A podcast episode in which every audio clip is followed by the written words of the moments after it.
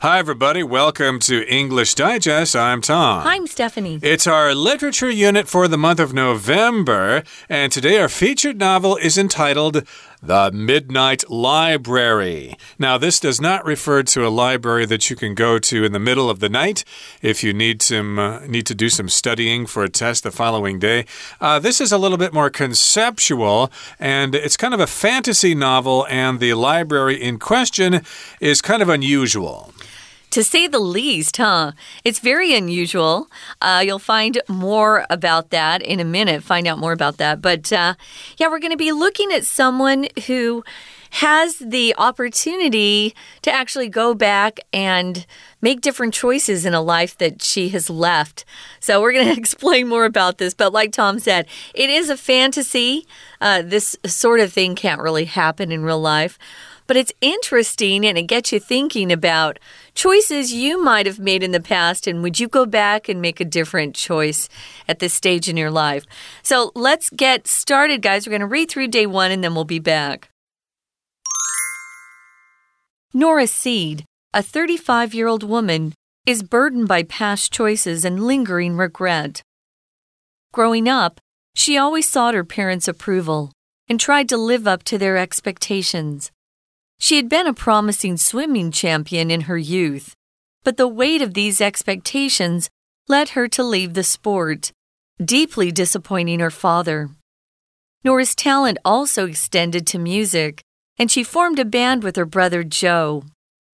They were close to signing a record deal, but she opted to abandon this path for personal reasons, which created a division between them. Haunted by these forsaken dreams, Nora frequently retreated from her personal relationships. She had once been engaged to a man named Dan, but she realized that she didn't want to marry him and feared repeating her parents' failed marriage. After her mother's death, overwhelmed by anxiety and grief, she broke off the engagement. When her best friend Izzy suggested a fresh start together in Australia, Nora initially agreed but then abruptly canceled the plan without providing a concrete reason. Nora now leads a mundane life, working in a music store, which serves as a bleak reminder of her abandoned musical dreams. She's also disconnected from the rest of the world. One day she suffers a series of misfortunes, including the death of her cat and the loss of her job. Her only piano student also quits, Nora can't help but view herself as the most insignificant person in the universe, a belief that drives her to take her own life. However, Nora's journey doesn't end in death. In a surprising twist, she enters the magical realm of the Midnight Library. Welcome back, everybody. It's time for us to summarize the contents of today's lesson. Again, the novel is entitled The Midnight Library Alternative Lives in Pages. So here we've got the word alternative. Mm. That just means another choice, okay? Usually kind of a radical choice. You may have heard of alternative music out there. Of course, we've got rock and roll, we've got pop music, but sometimes people are getting bored of that. They get kind of tired of that and they look for alternative music, uh, another kind of category, uh, something you're not really used to.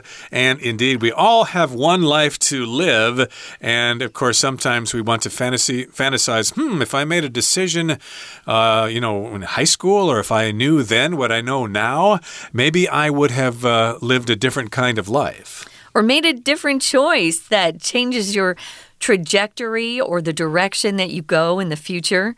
Uh, I wanted to mention we're using alternative here as an adjective but it's also used as a noun. And I wanted to explain how you do that. So if you use alternative, uh, as a noun, you don't have to use something else. Like we often will say other choices, other options. Uh, but if you use alternatives, you don't have to use another word. You could just you could just say, "Hey, what are your alternatives?"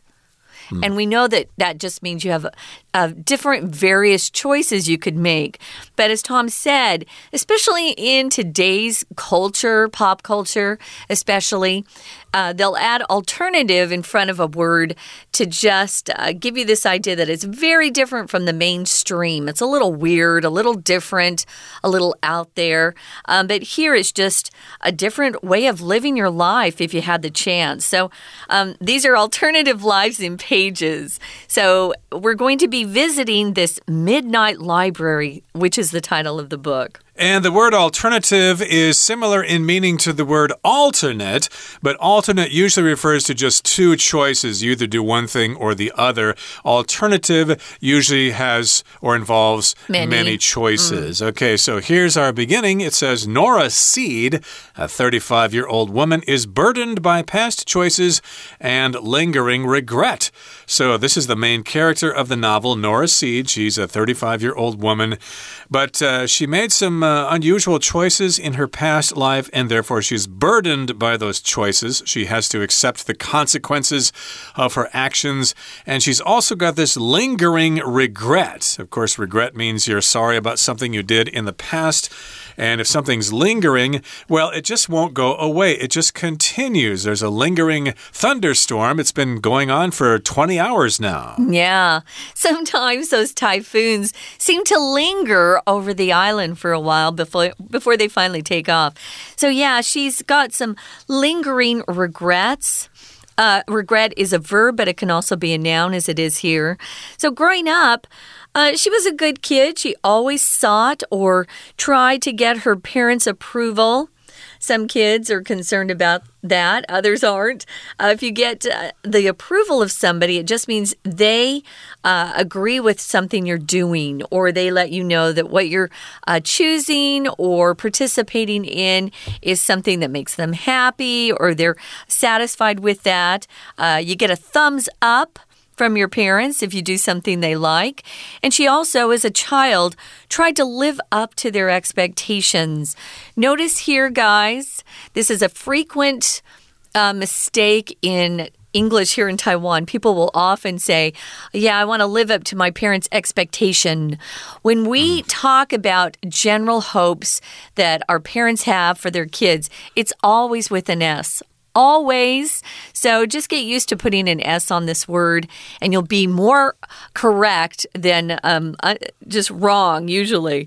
So be careful with that word. It's one I see misused quite a bit. So she's always tried to, you know, do things that make her parents happy and uh, wants to get along, wants good feelings at home. Yeah, and remember, of course, your parents have more than one expectation of you. Of course, they want you to get a good job and make a lot of money, but yeah. they want you to marry the right person, have the right number of kids, live in the right neighborhood, travel to the correct countries. Be happy. Be happy, buy the correct kind of insurance, etc. So, yes, indeed, you know that parents have more than one expectation of their mm. kids. And again, we're back to Nora Seed here, and she's uh, trying to live up to her parents' expectations and she has been a promising swimming champion in her youth. Excuse me, she had been a promising swimming champion in her youth. That means she was, but she is no longer a swimming champion. But the weight of these expectations led her to leave the sport, deeply disappointing her father. So her father probably pushed her, took her to the swimming pool every day when she was a kid. It's a tough, it's a tough life. Yeah. Right, and she uh, probably, uh, or he probably wanted her to become a swimming champion. I'm not mm. going to accept anything less than you being number one. And of course, later on, uh, she felt too much pressure and she thought, I just can't do this anymore. And she left the sport. She quit. And of course, her father was disappointed. Uh, here, disappointing is from the verb to disappoint as a verb. But if somebody does something that makes you feel sad, then you are disappointed. Yeah, or you disappoint them, right? So um, she did disappoint her dad who probably wanted to see her very successful as a, a swimming champ. Uh, but it is very tough. You have to practice a lot, and those swimmers get up really early in the morning to practice before school and after school. Uh, I've got a swimming champion in my family. It's a tough, tough thing. So, Nora's talent also extended to music. So she just wasn't gifted um, in sports, you know, where she was a good athlete. Um, she was also good with music. So her talents extended to music. It just means it um, covered music as well as sports. So you can extend something by uh, expanding something's coverage of something or scope or the effect of something. If you extend your arm from your body, your arm's just reaching away from your body. So her talents were not just, um, you know, limited to sports. She was also a musician and she formed a band with her brother Joe. Right, she put together a band with Joe. Uh, they all played different instruments and things like that. Maybe they had some other people come on board to play mm. with them. They were close to signing a record deal, but she opted to abandon this path for personal reasons, which created a division between them. So, again, she's about to become a successful musician. Uh, the band that she and her brother formed was about to get a record deal. A record company or a publisher uh, heard them at a concert or something. They sent out a scout or something, and they thought, hey, you guys are pretty good. We could record you and we could sell your music online and we could send you on concert tours and things like that. But, well, she had personal reasons. We don't know what those reasons were, but she decided not to accept that record deal. And of course, her brother was probably disappointed. What are mm, you doing, Nora? Probably. This is the chance of a lifetime. We could make it big. And you're quitting right when you could become successful. What, what the heck is going on yeah. here? He probably uh, thought that, you know, this was his way to the big life um, that he'd make a lot of money and be famous. There are lots of reasons why people want to form a band and get a record deal. So she opted or chose to abandon this path for personal reasons. And then she then has this uh, rift, R I F T, rift just means a divide between people. Um, and this created a division between them. So they weren't as close um, after that point. So before we move on, guys, we should probably take a quick break here, listen to our Chinese teacher, and then we'll be back. 听众朋友，大家好，我是安娜。 我们今天开始啊，要带大家看一个很可爱的故事，诶，我觉得很可爱。而且很梦幻，因为人生真的可以重来吗？如果人生真的可以重来的话，你会在什么年纪做什么样的选择呢？这个故事真的很可爱。因为它是不可能发生的。好，但这个故事叫做《The Midnight Library》。不过读完这个故事，真的是会去想一些事情啦。好，那我们在讲故事的时候，就要看啊，呃，五个 W 啊，一个 H 啊，到底是谁呀？在什么时间点呐？在哪里呀？发生什么事啊？大概就是掌握这些主题。所以在讲故事的一开始，其实很重要，它会出现很重要的关键，比如说谁在几岁的时候怎么样等等之类的。像现在我们看到的第一段第一句。Nora Seeds 就是主角啦。她是谁呢？哦，她是一个三十五岁的女生。可是她就被过去的选择还有挥之不去的一个遗憾呐，都一直困扰着，好像呢都没有活出自己的生命一样。在这句话当中用的很妙，因为我们看到 Nora Seeds 这个主词后面看到是一个被动式，is burdened by something。所以有一个东西一直重压在他身上，不止一个哦。除了 past choices，他过去的选择，还有 lingering regrets，还有很多的呃，一直这个牵动着他的，一直挥之不去的，粘着着他的一些遗憾。也就是说，他可能过去做了一些错误的选择，然后，但是他没有让过去过去，他是一直不断的遗憾。到底什么事情啊？在第一段当中讲到两个很重要的事。第一件事情就，其实他很会游泳，也就是说，在他过去成长过程当中，因为他都一直寻求父母的认可。其实每一个人都是一样，不是只有他啦。吼。好，因为寻求父母认可，然后想要达成父母的期望，他本来很会游泳，但是因为这个期望的压力，就让他放弃了运动。然后他父亲当然就很失望啦，这是其中一件事情。那这件事情出现在第一段第二句的地方。不过这个第二句的 growing 啊，growing up 是个分词构句哦。我们根据上下文去推断，原本应该会有一个表示时间的连接词。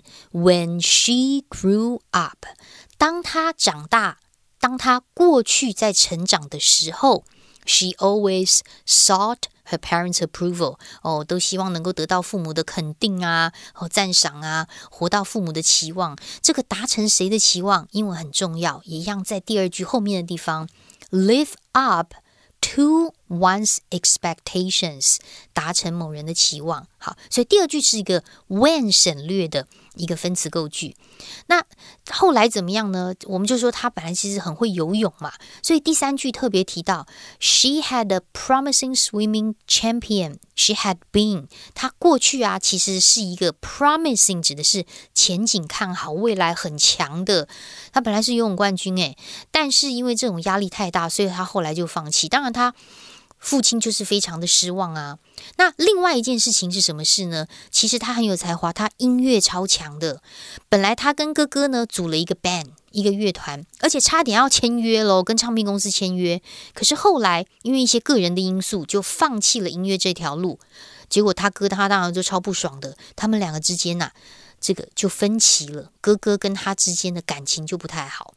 好，我们最后再来看一下第一段最后面这个地方，在第一段最后面这个第五句，be close to，这里是个介系词哦，表示很接近一个什么样的状况？他们接近签合约这件事情，但是他还是选择要放弃这一条道路，所以就有隔阂。我们看到最后面最后面的逗点 which。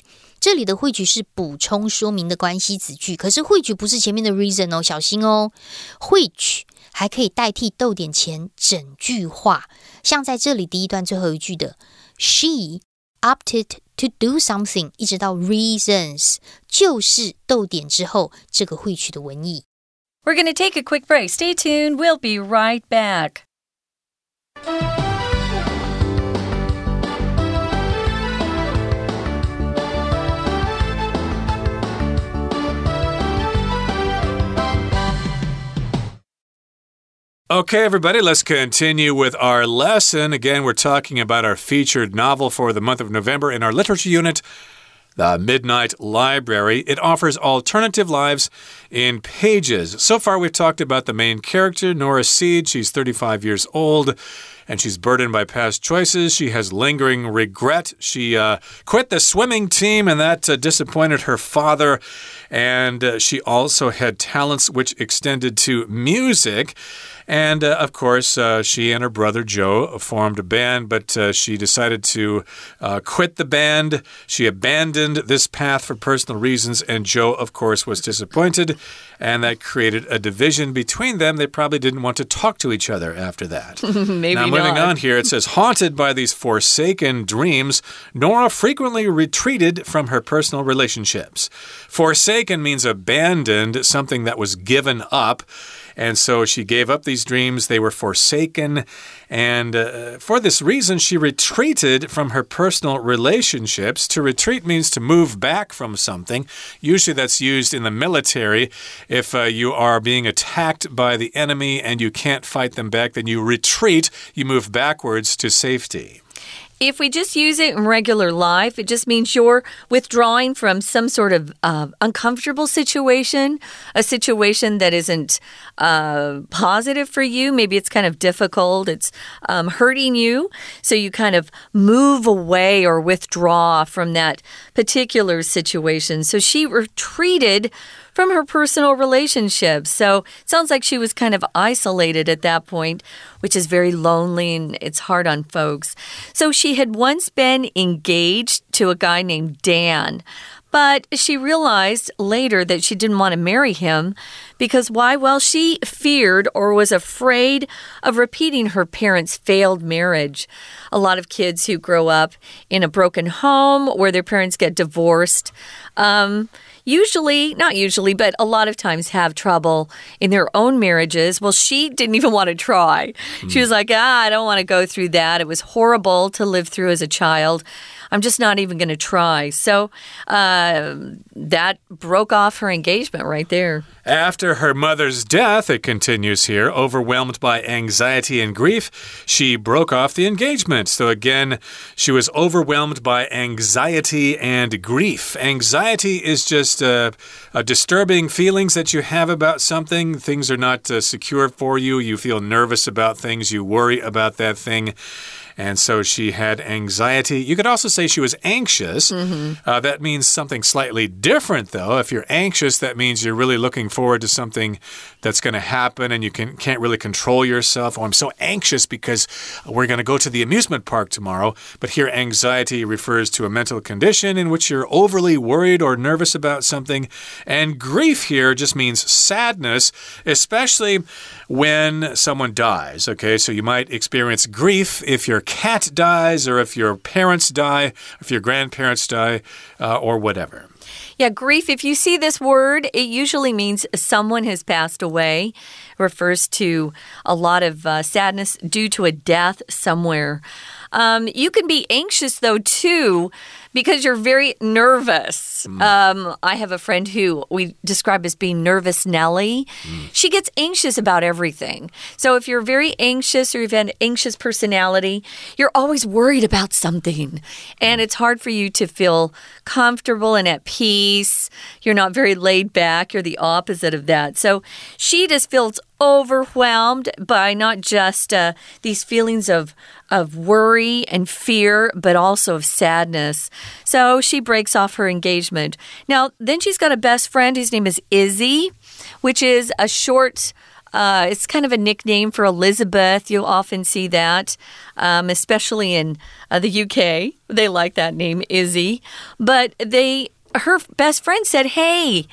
You know what, Nora? Let's just get a fresh start. Let's move to Australia. It looks great there. It looks like it's big and um, there are lots of cute people, lots of cute guys. We can uh, just start over again in Australia. So, initially, or at first, Nora agreed, but then she abruptly canceled the plan without providing a concrete reason. If something's concrete, it's solid, it's real, you're not making it up, it isn't fantasy. She never gave her friend Izzy a really solid reason why she didn't want to go. She just very suddenly just canceled the plan. Yep, they were going to go, but she said, I don't want to go. Mm -hmm. Maybe she chickened out or she had her reasons, but yeah, she did not provide a concrete or reasonable reason for backing out of that plan. So, of course, Izzy was probably very disappointed and maybe she decided to go with someone else. Who knows? And here in the next paragraph, it says Nora now leads a mundane life working in a music store, mm -hmm. which serves as a bleak reminder of her abandoned musical dreams. So if something's mundane, it's not very exciting. You do a lot of the things, a lot of the things in life over and over again. It uh, lacks excitement. It's, it's dull. dull. It's boring, etc. So yes, it's a mundane life, and she's got a job in a music store which I suppose pays well enough, but still, uh, that to her is a bleak reminder of her abandoned musical dreams. Uh, indeed, if you do end up in a music store and you did have a promising career as a musician, that would just seem kind of embarrassing or disappointing. Uh, or if you end up as a teacher of gymnastics instead of being a star in gymnastics or a coach or something like that, then of course that's going to be a bleak reminder of your dreams, which didn't work out. Well, she abandoned them. Remember, abandon just means you you walk away from something, you give it up. She's also disconnected from the rest of the world. Uh, we find this to be a big problem these days, especially among the youth. Um, they're either at home playing video games or always on their phone with uh, social media. But if you're disconnected, you're really not getting together with other people socially. So you feel isolated and alone. And that's how she's feeling. So one day, she suffers a series of misfortunes. A series is one thing after the other. We use series to talk about TV series, right? There are different episodes in a series or series of novels, a series of movies. Uh, movies, we usually use the word sequel, uh, but you know, it's one after another. A misfortune is something bad that happens to someone. Miss means bad. If you ever see MIS in front of a word, it's usually bad. Mm. Misfortune, the the opposite of good luck uh, is bad luck. But this includes something that is really hard for some people, especially lonely women, and that would be the death of a pet, especially cats, mm. and the loss of her job. She even loses her, her music store job. So she must, at that point, feel like a big failure. Yeah, but misfortune is something bad that happens to you. It's a bit of bad luck. She lost her job, her cat died. Sometimes these things happen. And her only piano student also quits. So there are three misfortunes there for Yeah. her. And uh, so, of course, uh, she, I guess she was a piano player. Uh, that Piano was probably- teacher. Piano teacher. Well, I mean, she was before if she was going to join a band. I think, I So guess, she I'm must have been a- guessing that was what she was going to play. And we call them a keyboardist. Exactly. Yeah. Uh, so, of course, if she was not going to be a keyboard player in the band, she could teach it. Uh, like if you're a guitar player, you might teach students to make some money, even though it might be a little boring for you. Oh, let's do the C scale again. Or let's play the C chord or the F minor chord. Uh, that could be quite boring if you were, you know, on stage before with the thousands of screaming fans trying to get to know you and get your autograph and stuff like that. But uh, hey, things are going bad for her. She lost her cat, she lost her job, and she lost her piano student. And Nora can't help but view herself as the most insignificant person in the universe, a belief that leads her or drives her to take her own life. So, indeed, if you have a series of misfortunes or failures, you might start to think that you are insignificant. You're not important, you don't mean anything, and you might think, hey, the world would not be any different if I weren't here. So, and sadly enough, here, uh, this belief that she's insignificant, and she, she actually says she's the most insignificant person in the universe, that drives her or pushes her, propels her to take her own life, which just means she commits suicide, which is horrible. And in the last sentence, however, Nora's journey doesn't end in death. And we're not talking about her moving on to live in heaven. No, there's an interesting, uh, I guess, uh, position in the middle of life and death that this author has thought up. And so that's why it's so interesting.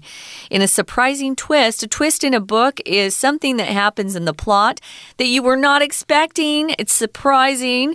So she enters the magical realm of the Midnight Library. Realm just here, here means uh, just a different world or sphere or field the the magical realm. So something magical is going to be happening there in the Midnight Library. We're going to tell you about that, but we're going to have to wait for our next uh, our next program. Right now, we're going to listen to our Chinese teacher. 那后来啊，就是因为主要是放弃了游泳的梦想，然后又放弃了音乐的梦想，他就一直成长的这个状况就 感觉就不是很开心。所以第二段第一句啊，又出现了一个分词构句，它字面上的意思是这些被遗弃的梦想像鬼魅一般的困扰着 Nora。那这个分词构句还原的话呢，我们可以去推测应该是少的连接词 because because Nora was haunted。这个 hunt 啊，就有像鬼一样的附身呐、萦绕着的意思，所以通常都会用被动。Nora was haunted by these forsaken dreams，所以就是因为她一直不断的被困扰。被这些梦想困扰，所以她就一直这也人际关系啊，就一直退缩，就好像也不开心。然后呢，你看这个父母亲又对她很失望，然后她哥哥又不谅解她，甚至在第二段又出现另外一个新的情节。其实她本来跟一个 Dan 的一个男生已经订婚，可后来她发现她根本不想要嫁给他，因为他觉得他如果跟他结婚的话，可能会跟他的父母亲一样会离婚。会有失败婚姻的这种重蹈覆辙，所以第二段又出现了另外一件事情，就出现在第二段第二句这个地方。所以后来啊，他母亲去世之后，Nora 就很焦虑，然后又很悲痛。在这样的情况之下呢，他就跟 Dan 解除了婚约。好，我们来看一下第二段的第三句哦。我们说啊，这里也会有一个分词构句，因为 death 后面逗点之后省略的是 because she was 这个原因，把这个原因原本从句子一直到 because 删掉，剩下 overwhelmed by，它就是一个 PP，看起来是 PP，已经是变成分词片语的一个分词构句。好，那结婚这个又这个原本订婚呐、后来又解除婚约之后，当状况不是很好，不还好他有一个好朋友。他好朋友是谁呢？第二段第四句出现了，他的好朋友叫做 Easy。